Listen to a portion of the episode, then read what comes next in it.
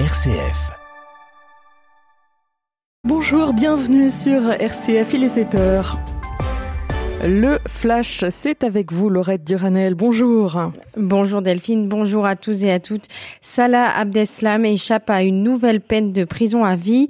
Après neuf mois de procès et quatre jours de délibération, la justice belge a décidé hier soir de ne pas suivre les réquisitions du parquet fédéral et a refusé de prononcer une nouvelle peine lourde contre celui qui est considéré comme le co-auteur des attentats de Bruxelles en mars 2016.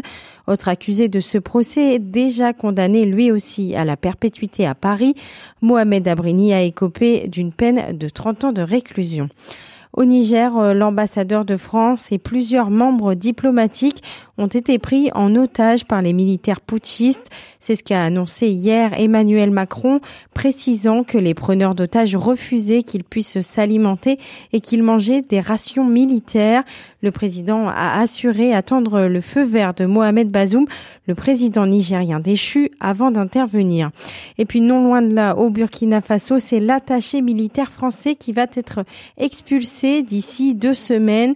Il est accusé d'activités subversives une accusation évidemment fantaisiste selon le Quai d'Orsay. Afrique toujours, en Libye, les espoirs de retrouver des survivants s'amenuisent. Cinq jours après les violentes inondations ayant ravagé la ville de Derna, au moins 10 000 personnes sont portées disparues d'après l'ONU, alors que le bilan humain n'est toujours pas connu. Retour en Europe où se déroulent ce week-end les journées du patrimoine. En France, des milliers de sites sont ouverts aux curieux, l'occasion de redécouvrir notre patrimoine, notamment religieux. Hier, le président Emmanuel Macron a annoncé à ce sujet le lancement d'une grande collecte pour sauver le patrimoine religieux. Cette campagne sera destinée à tous les cultes dans les communes de moins de 10 000 habitants et dans celles de moins de 20 000 habitants en Outre-mer. Objectif euh, mobiliser 200 millions d'euros sur 4 ans. Les donateurs euh, bénéficieront d'une déduction d'impôt de 75%. La campagne de vaccination contre le Covid-19 avancée de deux semaines, décision prise par le ministre de la Santé hier, alors que la circulation du virus et plus particulièrement du nouveau variant est en forte hausse en ce moment.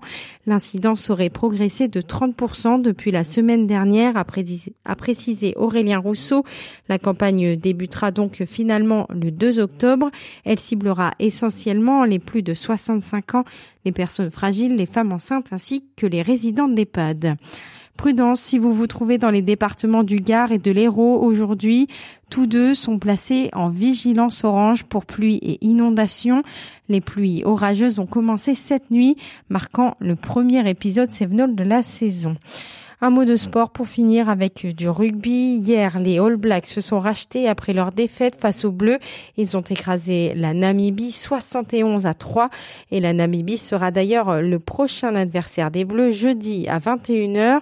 Et puis côté football, le PSG a encaissé sa première défaite de la saison hier, battu 2 à 3 par les Niçois malgré un doublé de Kylian Mbappé. C'est noté. Merci beaucoup, Laurette. On vous retrouve à 7h30 et on repart le météo tout de suite.